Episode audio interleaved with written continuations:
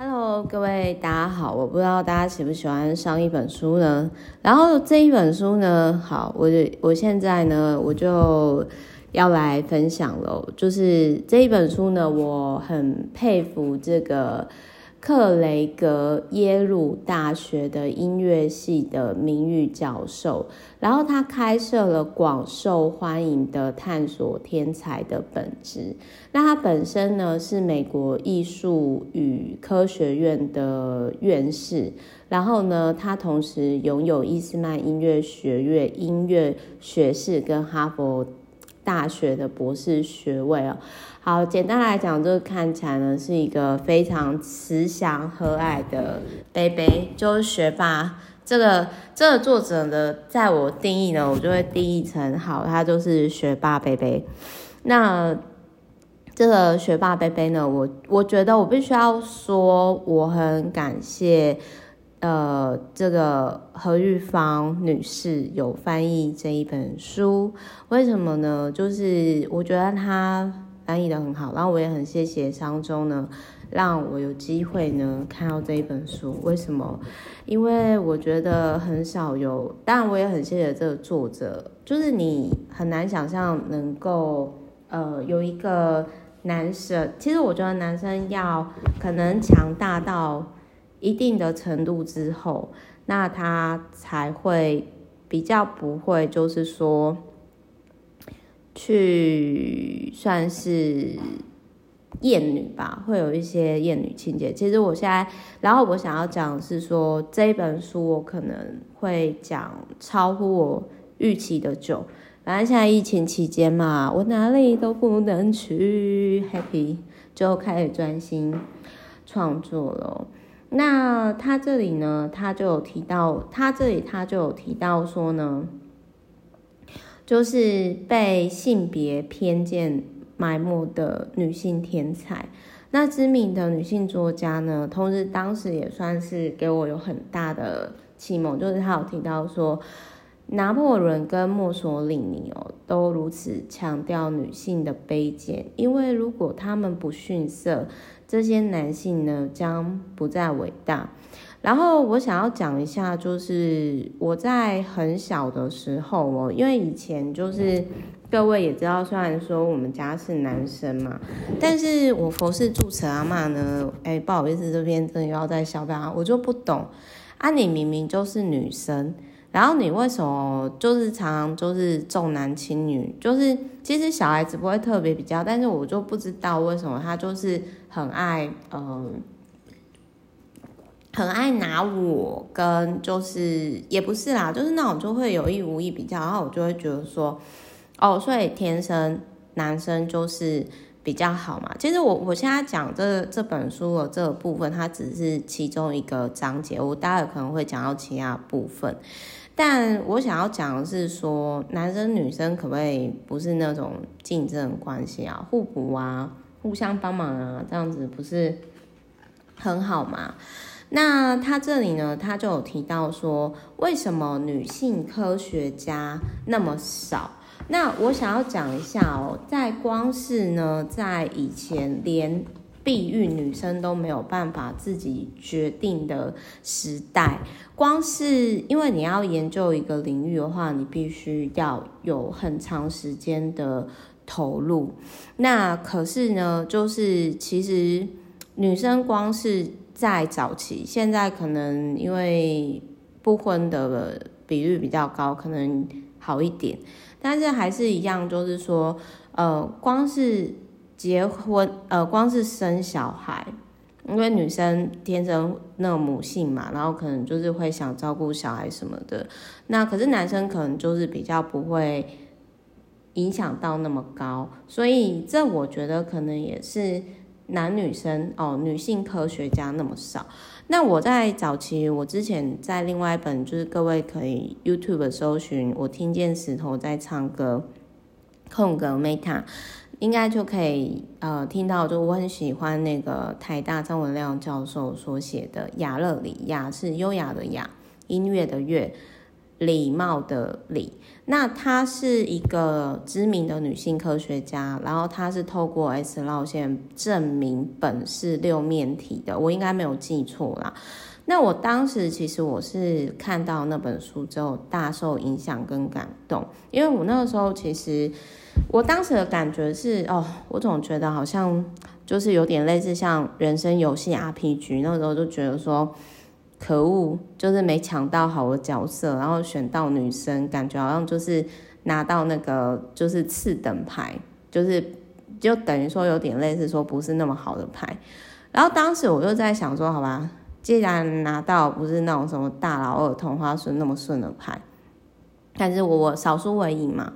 那我要如何在这个就是对女性充满歧视的父权的男性社会下过出我想要的生活？然后当时我实在是看了很多女性的传记啊，什么比如说好像海伦凯勒是那个天生眼盲吧，然后我现在就想说。为什么被列入女性伟人传记？要么就很惨啊，然后要么就是有残疾啊。我可不可以找一个幸福快乐、比较正常人的？到底有没有这样子？然后在当时呢，不好意思，我刚刚先喝了水压惊。然后在当时我就看到说，哦，至少这个女科学家亚勒里，她的人生算是我在初期比较奠定参考原型之一，就是。好，女生一定要有一个专业，然后因为我就看她后来就是在大学任教嘛，然后她先生是属于比较自由的，就是跟他好像是同校，但是是比较艺术家、艺术家个性的，就是比较不是，因为我觉得她先生如果不是那种比较比较对于名利权有野心，如果是对名利权有野心的人，在当时那种男生应该也会。接受不了亚勒里，呃，这么有个性的亚勒里啦，我也必须要这样子老实讲。那所以我在当时我就看到雅乐里他哦，他有他可以就是自己赚可以生活的专业或是才能，也就是说，他今天不管有没有男人，他都有一定程度的社经地位水准。先不管，就是说会不会获得多数人尊重，但是在当时大学教授也是少数，好不好？然后呢，他就是除了这个部分之外，哦，那他就又怎么说呢？就是他除了就是这部分，然后他跟他先生也是蛮。蛮幸福快乐的。那有小孩之后，他为了要维持家庭，然后学以及他在科学上的研究以及婚姻，所以他很早起来。当然，他先生也会帮忙家里，但是他也是很早起来。然后同时，他们假日的时候会透过教会去帮助那些酒鬼啊、流浪汉，就是有点类似说，呃，除了有自己的专业可以回馈世界之外，然后假日的时候就是可以一起做帮助别人事情。所以，我就是这大方向，在当时决定了说，亚勒里这个女性科学家是我想要成为的女性的原型之一。所以，我在高中、大学的时候，我并没有很想要。虽然后来就是证明我没有办法当科学家，可是我很清楚知道说，我是要有我自己可以在市场获利专业为主的。女生，然后就是说我，我那个时候其实我就，我那个时候我其实我就会有点类似说，因为我不知道各位年轻的时候是怎么想，所以后来其实我可能对于一些，可能有些人就会觉得说，啊，我要嫁给呃有钱人，或者是哎呦我要成为名媛，或者是哎呦我要成为什么的，我就。当时就不太理解，就是当时那种主流媒体所好像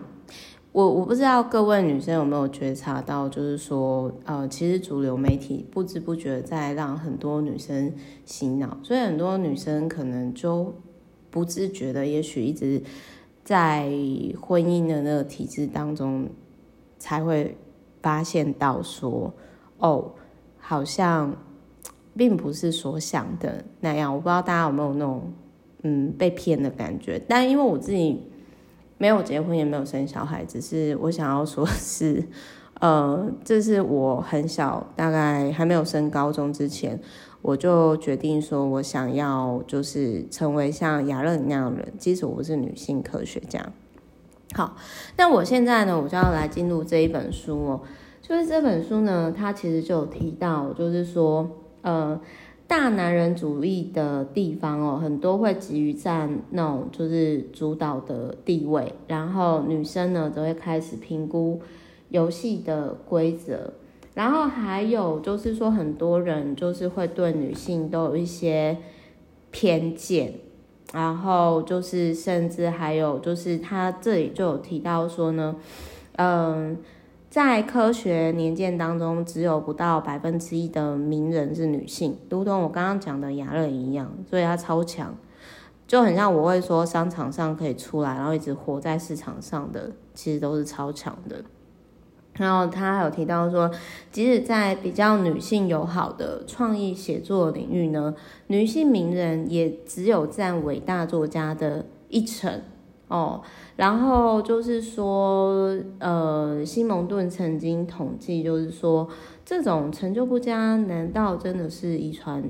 缺陷，然后还是文化偏见呢？那伍尔夫就是当时维吉尼亚伍尔夫，他是出生在富裕的中上阶级的家庭，在伦敦。然后就是说，尽管当时就可以受教育，跟有私人家教，由于因为性别的因素，他被拒绝进入牛顿剑桥，就是牛剑大学图书馆。那他其实就当时对于才女来讲，这当然就是这是一种。侮辱嘛，然后这其实就是我讲过的一个状况，就是说，其实，在商场上也是，就是女生对进入某些男生很容易进入 men's talk 圈，对于女生来讲，它还是一个小圈圈。那威尔夫他曾经有讲过说，一个安静的房间，你可以用来书写，跟金钱用来支付开销，跟沉思的时间，就是思考生儿育女以外的事情。那他说，自古以来，女生拥有这种机会一直被剥夺，所以我个人我很感谢我的家庭跟我的环境，还有以及我的比较非主流的想法。我，嗯，其实有时候我会很羡慕说有些女生，其实有时候我在讲这一段的时候，我都不知道说啊，我跟你们分享这个到底好不好。因为有时候我觉得，如果你今天没有想那么多，你就傻傻的生活，然后有一天孩子大了，然后你开始过自己想过的生活的时候，你没有像我一样想那么多，其实那是会不会是一个比较快乐的事情？所以我现在让你们知道这些东西到底真的好吗？然后他还有提到说，就是沃尔夫在当时就讲，首先你要发财，生了十几个小孩，没有人可以接受。女生在那种没有办法避孕的状况下，是不可能有机会赚钱的。就算有法律，也不允许他们所赚钱。在以前，各位可能很难想象，就是过去对女性是多么不友善。然后很在当时呢，很多例子啊，就是会，就是很多，就是会觉得说啊，你办不到啦，你对，你你对于女这个 是没有用的。然后他有提到说，很多女性的天才都是伪造自己的身份和性别，就一开始用比较中性的名字。这个也就是说，我有一些成就比较高的女生，她们其实是中性的名字。这个我觉得也。很有很有共鸣。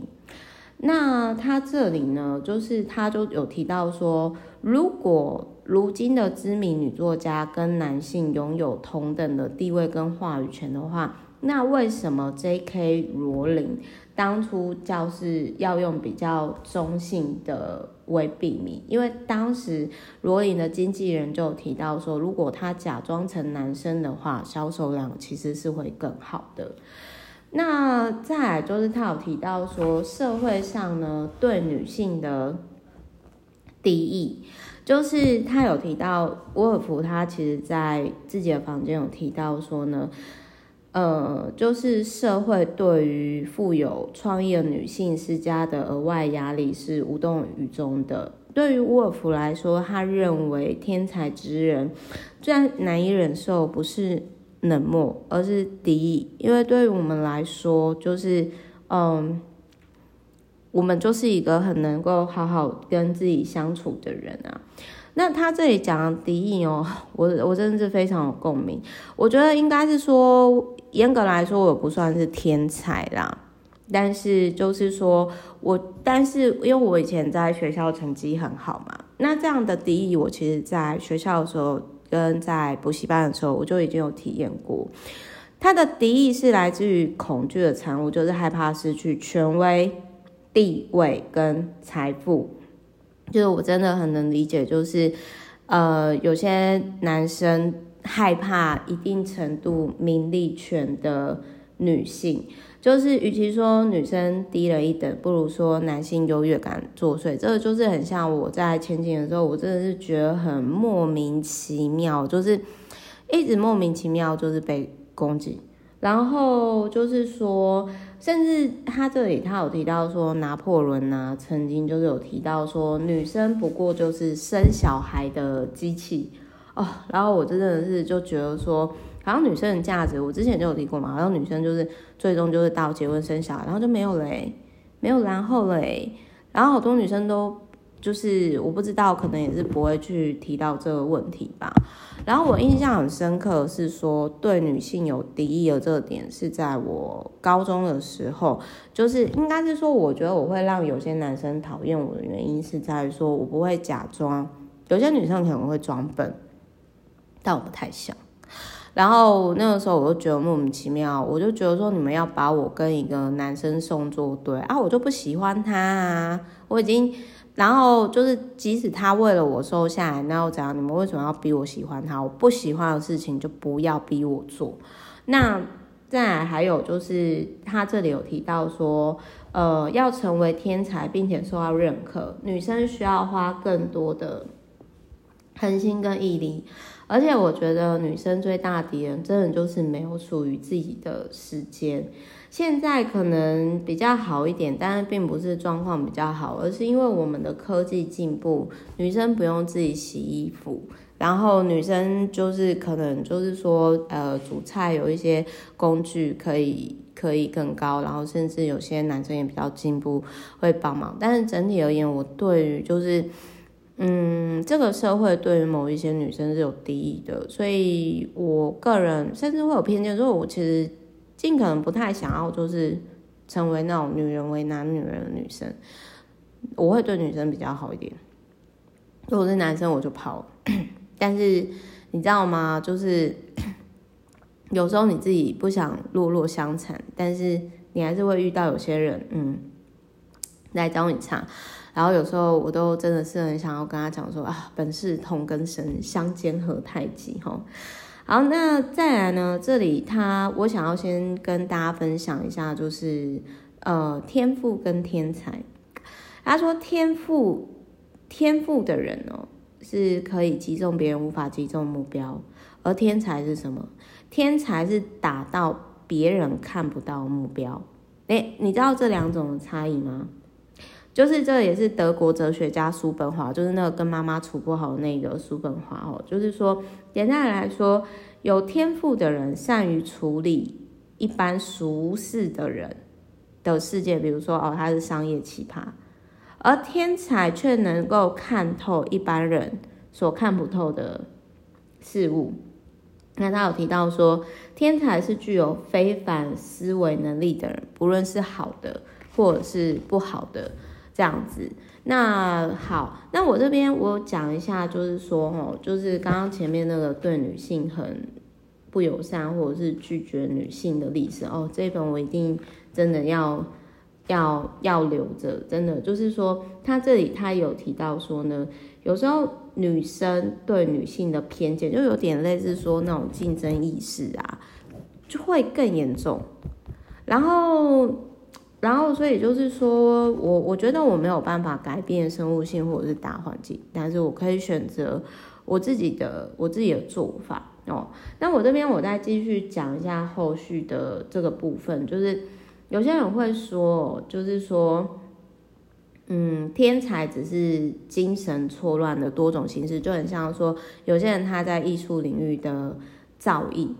呃，就是有点类似说有些人为什么会不断书写，他可能是想要去。呃，治疗他自己的内心的部分，就很像我坦白跟大家讲，我会一直跟大家分享，甚至好像有点强迫症，但是就是我觉得我一直到像，我持续是透过类似这种嗯自言自语的方式，童童年小朋友这样子自言自语玩得很开心的这种方式，有点类似说自我疗愈啊，像 PTSD 的那种状况，就是我在另外一本 PTSD 也有提到。这个部分，好，然后他有提到说呢，他也有提到说，就是嗯，伍尔夫曾经有提到说，他在狂躁症的时候，他说，作为一种经验，我可以跟你保证，疯狂是很棒的，疯狂之中，我可以找到大部分的写作内容，就是伍尔夫他是靠书写。抒发，然后他就有提到说，他必须跟某个幻影对抗，然后他有提到说呢，像伍尔夫他们有一些习惯，就是他们可以进入想象的世界，再回归现实，直到他做不到为止。那我其实就是我想要讲的是说，我曾经有提到过，说我很羡慕那种天才小说家，因为他们其实有一个内在自己创造出来的世界，但是我没有，所以其实我不太理解那到底是什么，就是那到底是什么样的状况，我只能分享我曾经经历过或体验我做过的事情。那大家还有提到说，就是真的有脸盲症的画家查克吼。那我我因为我自己是，虽然我都常常开玩笑说我自己脸盲癌啦，但是我我的确真的不太会认人。虽然可能也不是到传统医学认定真的是有脸盲的状况，但是我真的是觉得认人脸很吃力。然后他还有提到，在这一本里面，他有提到说，天才可以看到别人所看不到的东西，然后会感到警觉或者是兴奋，或两者兼具，就是很像说，路易巴斯德呢，他研究巴氏消毒法来消灭细菌，因为他对于牛奶变质可以杀死那么多人，非常震撼。那你看，从牛奶导致于就是发明这个消灭法哦。呃，这个细菌消灭法是不是很？这真的就是天才嘛？那他这里呢，还有提到说，就是谁能比早睡早起的班杰明呢？呃，班杰明就是之前我觉得，如果说你有听过，我严格来说我没有看过《富兰克林传》，但是呢，那个。但是那个罗胖讲富兰克林那一集真的是很经典，各位可以去参考。那富兰克林真的是一个奇葩，他就是人缘很好，然后事业上也做得很好，然后发明了非常多东西，什么富兰克林炉啦、双焦眼镜啊、避雷针啊、玻璃琴啊。游泳脚蹼啦，常备手啦，吼，然后日光节约时间呐、啊，墨西哥湾流，甚至跟公共图书馆哦，都是他第一个创举的。这个人真的是很神。那富兰克林他对于教育上还有个贡献，这我也挺认同的，就是他有提到说呢，他开创通才教育，因为他觉得说，他要求学生去接触一切有用的东西，就是教师呢。务必优先考虑学物理、工程、经济、会计、农业、法语、西班牙语也是必修的，因为这些语言在商业界呢非常实用。好，我再讲一次，物理他认为很重要，物理、工程、经济、会计、农业、法语、西班牙语、德语是必修的，因为这是所谓的通才教育。我现在想说，天啊，我会计三修诶，我在那时候应该会挺辛苦的吧。然后他有提到，在这里呢，这一本书里面，这个作者哦，就是这个作者呢，我讲一下，就是呃，克雷格 （Craig），就是他有提到说，你脑袋里的资讯呢越广泛，那你就越有可能结合不同的不同的创意，创意等于说是不同跨界的资讯整合在一起的。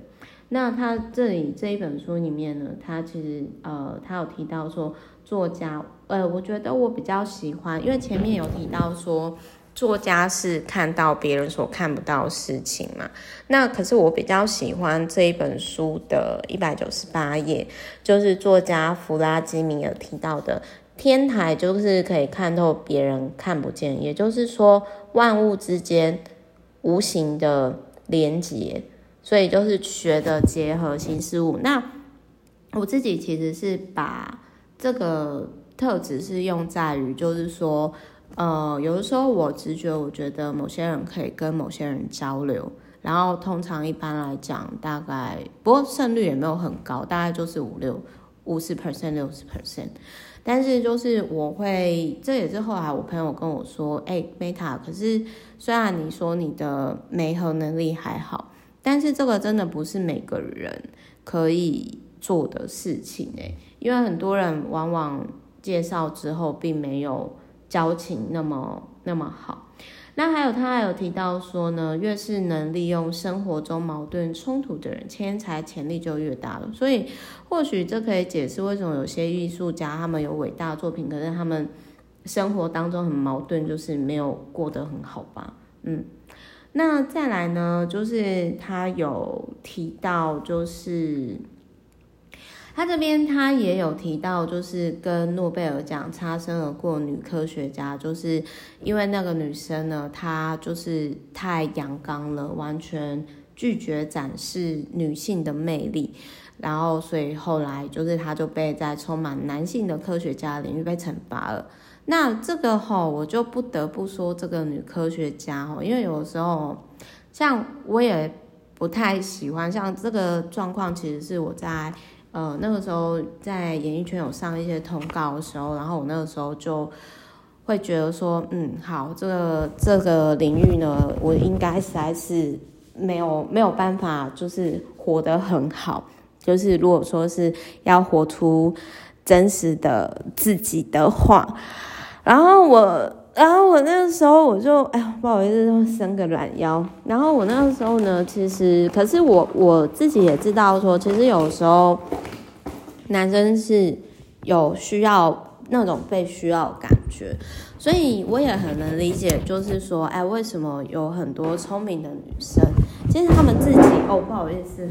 不好像装到东西，就是他们其实做得到，可能他们就会装傻装笨，就是有点类似说制造机会去依赖男生。然后人是这样子，当他帮助了你，他会更喜欢你。所以我是觉得，嗯，反正你已经选择当女生了嘛，那我觉得有时候可以适当的运用女性的特质。我觉得我这我这边我是比较不会那么想要太。太太中性了，因为毕竟我还是女生，所以这一点我就觉得说，嗯，那个那个女科学家因为太阳刚，然后得罪了全部 都是男性的领域，然后跟诺贝尔奖擦身而过，实在是太可惜了，嗯。那他在这里，他有提到说天才的黑暗面哦。天才的黑暗面呢，就是他有提到说，一个人必须是非常伟大的天才，才能够弥补令人厌恶的事实。就很像知名的海海明威作家，可是他其实是一个很差的爸爸，然后是个渣男，然后包含大家就是改变大家生活的贾博士啊，其实他女儿呢就有提到说，哦，我真的觉得就是很多。这个我觉得哈，如果说你想要跟一个才子啊，还是你想要跟那种就是真的是很厉害的创业家一起生活的话，我这样讲可能有点不好意思啊。就是我必须要说，我觉得伊隆马斯克他的前几任前妻真的会非常辛苦。那现任我不知道，因为这样卓越厉害的人，他私下一定有非常让人。很极端，或者是会让人受不了的地方。那，嗯、比如说像贾博士，他就有提到说，他他的女儿就有提到说呢，就是因为贾博士他就是否认自己当父亲的身份嘛。然后我那个时候我就觉得说，哦，这个老辈有点糟诶，就是他有提到说，有时候他们一起出去吃饭的时候呢，就是嗯，他就会没有结账，然后就直接离开餐厅。可是小孩子怎么会有带钱？举个例子来说，Lisa 是他贾伯斯不承认的女儿嘛？那 Lisa 表妹因为点了肉，无意间冒犯了素食主义的贾伯斯，他就对莎拉说：“有没有想过你的声音很难听啊？”你应该想想自己的问题，并且设法解决，然后就就离开了餐厅，这样。然后我就真的觉得说，天哪，就是真的是很极度自恋的人呢。然后他其实就有提到说，有的时候贾博士是个天才，他改变了科技世界，但是他也造成了所谓他亲密关系的伤害。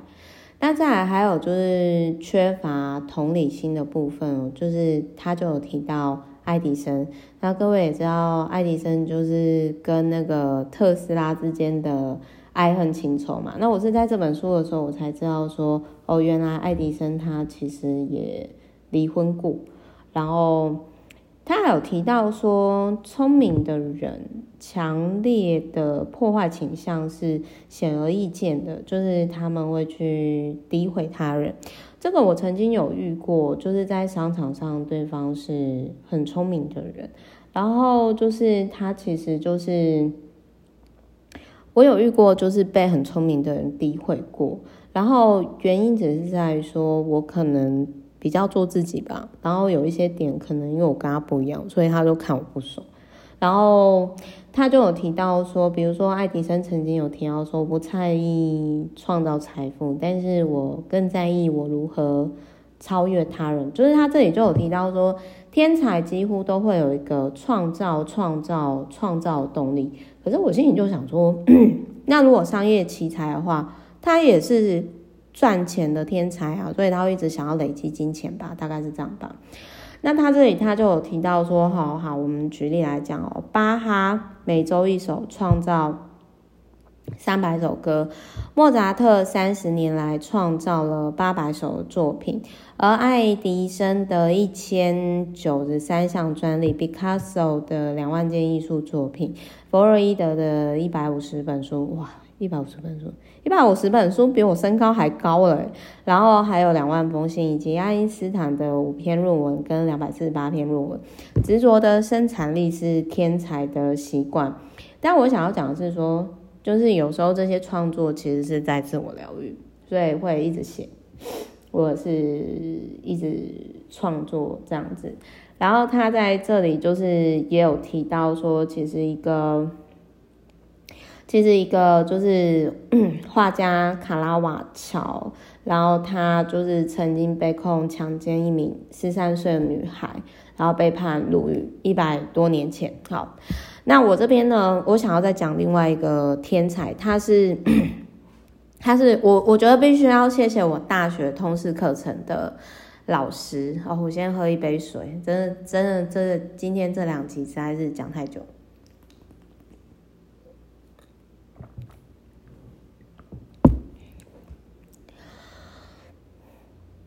就是呃，我我我不知道各位喜不喜欢毕卡索的画作。然后我那个时候呢，其实呃，等一下我先看一下最后大概要讲的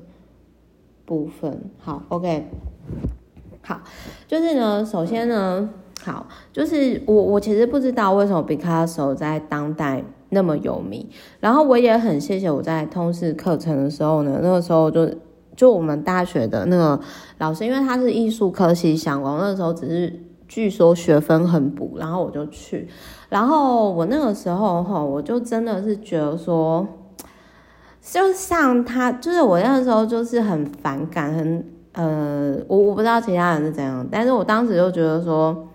呃，为什么这人作品会那么有名？然后而且我也不喜欢画画，然后我在看完。他的就是作品之后，呃，在在知道他的经历之后，因为我是女生，我整个怒火中烧，哎，就觉得这种渣男，然后为什么他的作品可以流芳百世啊？是有事吗？如果今天一个女生这样，她的作品会会流传吗？不会啊，这就是男女很不公平的地方。好，我举个例子来说，他说毕加索呢，一生对女人造成很大伤害，他在情感上跟身体上虐待狂，就是就是恐怖情人啊，然后他恐吓他的妻子、伴侣跟情妇，并且让他们就是互相攻击。然后就是，就有点类似有些男生，他就是看他们这样彼此互斗，他会觉得很有趣。然后就是，如果就是如果 Picasso 他的女人们没有自相残杀，他就会出手帮忙。你懂那个意思吗？就是说，嗯，如果他们没有内斗，他就会制造让他们内斗状况。你会觉得这个人他就是。为什么大家会买一个疯子的作品呢？所以是我是正常还是这世界疯了？然后他就有提到说呢，就是对于他来说，只有两种女人，就是女神，就是追不到跟任他践踏的可怜虫。那他就是呢，他还曾经就是用就是点燃的香烟烫烫了他某任伴侣的脸。那不觉得这真的很有事吗？然后再来就是他在恐吓或者是伤害他身边的女人之后，他会把这个负能量呢转移到负面的作品，然后他会开始作画，然后比如说他会把那个什么性器官啊什么就是画进去这样子。然后我讲其中一个，就是说这个牛头怪正在研究这个女人，试图看透这个女人心思，想要知道她是否因为牛头怪是怪物才爱她。你知道女人在这方面是很很奇怪的，很难说牛头怪是想叫醒她还是杀了她。所以，然后我心里想说，那时候我看完这个时候，我心里想说这是杀小。呃，不好意思哦，因为真的讲到有点生气耶，就是，呃，我现在的生气的状况跟我大学那个时候知道比卡索生命的时候，我就想说这很荒谬哎，然后我就会觉得说，呃，如果今天是为了钱跟这样的人在一起，他在第一天做出已经有伤害我的行为，我会马上彻底离家出走，离开他。就是我自己的人格特质是这样子，那他其实就是，他其实就是毕卡索还曾经提到说，没有任何人对他是重要废话，因为这种自恋的人就只爱自己啊。然后反正就是说，他的第一任妻子呢被他逼疯了，就是一直跟踪他。然后他的第二任妻子呢，被他搞到自杀。然后那个其中有一个玛丽也自杀，应该是女朋友吧。然后朵拉呢，接受电击治疗，进入修道院。在那个时候是修道院是很不人道的。然后唯一受伤幸存的是弗朗索瓦斯，后来嫁给了第二个天才。然后后来就是说，《赫芬邮报》呢有出版，就是毕卡索创作者与毁灭者这样子。那我其实我实在是很无法理解，为什么在当时毕卡索他的画作会这么的有名哦，真的我完全不不能理解这样子。那我这边另外我讲一下，就是 Facebook 的黑暗面好了，就是说。他这里就有一段呢，就是商业内幕里面就有报道，就是 FB 的主客博就说：“哎，如果你需要的话，我可以给你哈佛大学任何人资讯，你可以问我。”他就跟朋友讲，主主客博就说：“我有四千多封电子邮件、照片、地址、社交网络。”朋友就说：“啊，你怎么办到的？”然后主客博就说：“他们自己给我的啊。”他们信任我吧，真是一群蠢货。所以现在在用 S F B 的你，有没有觉得我们都是蠢货之一呢？但我必须要说，就是呃，我其实，在网络上啊，我很少会留真正的资料。就是我在外面也是，因为我之前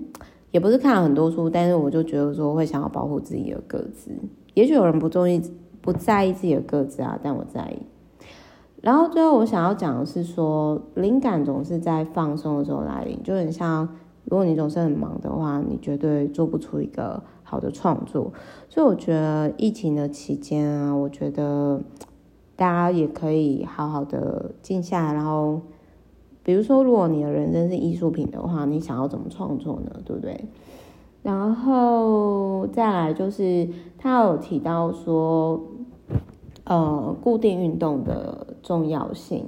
然后，哎，我想要讲一下，就是运动不一定要去健身房啦，但是就是，呃，我觉得你想要运动，随时随地都可以可以开始。然后再来就是史蒂芬霍金呢，锻炼脑力的这一段，就是史蒂芬他是到那个二十一岁的时候被诊断出来有 ALS，预估只剩下两到三年的生命，然后他又开始大量大量的学习，然后开始去探索宇宙，然后最后他有提到说，每个天才呢也有就是。自己工作的习惯，然后仪式感，好，就很像说，我在看到这边比较有共鸣的是，他有提到说，维克多雨朵呢，他会休息两个小时，走去海边，也就是说，他每天会在海边走五个小时，呃，两个小时，说错了，就是大概会在两边待两个小时。那这跟我们之前沙滩步行冥想，我不是说那个那个博士那个作者。然后他透过呃步行冥想疗愈自己可能不能行走的脚，然后每天这样子也是在海边两个小时这样子。但我是觉得说有去海边总去总比没去海边好啦，我自己是这样。然后呃有的人他是就是每天早上五点半去健身房这样子。那有的人会觉得这种仪式感是反社会的行为，但是纪律是对于创作是有帮助的，所以大家可以思考说有哪些仪式感行为。反正呢，总言之，我只是要说，呃，因为我最近我有一个朋友，然后，我先喝了水压惊。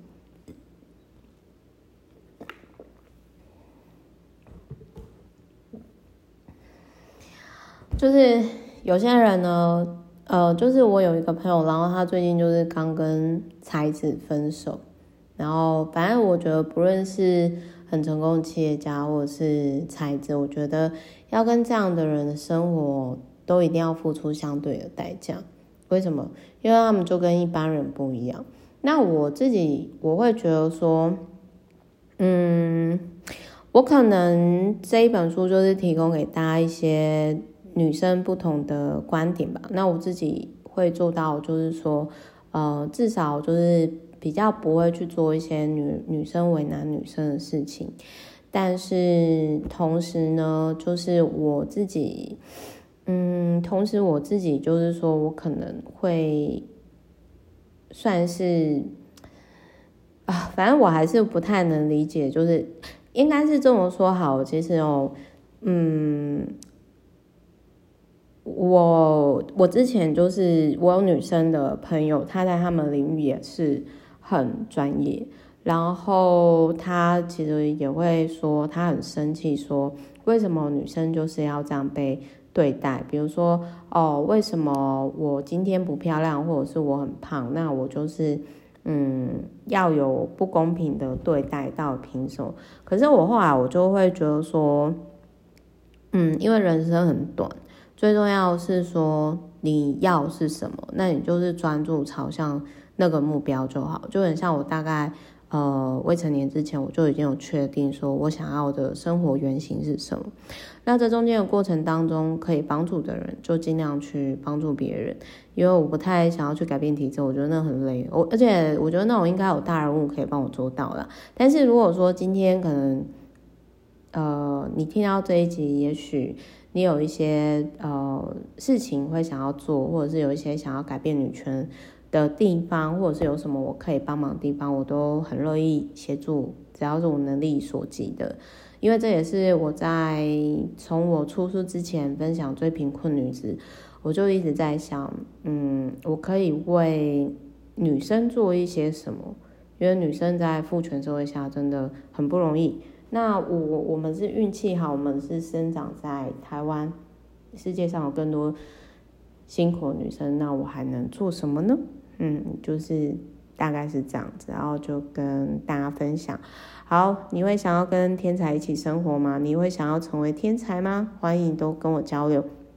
可以写信给我 s k m e t t a l i f e 小老鼠 gmail.com，或者是私讯我那个 f b 有蓝勾勾的梅花的梅蛋挞的塔，梅塔。好，我是梅塔，我们下一集再见，拜拜。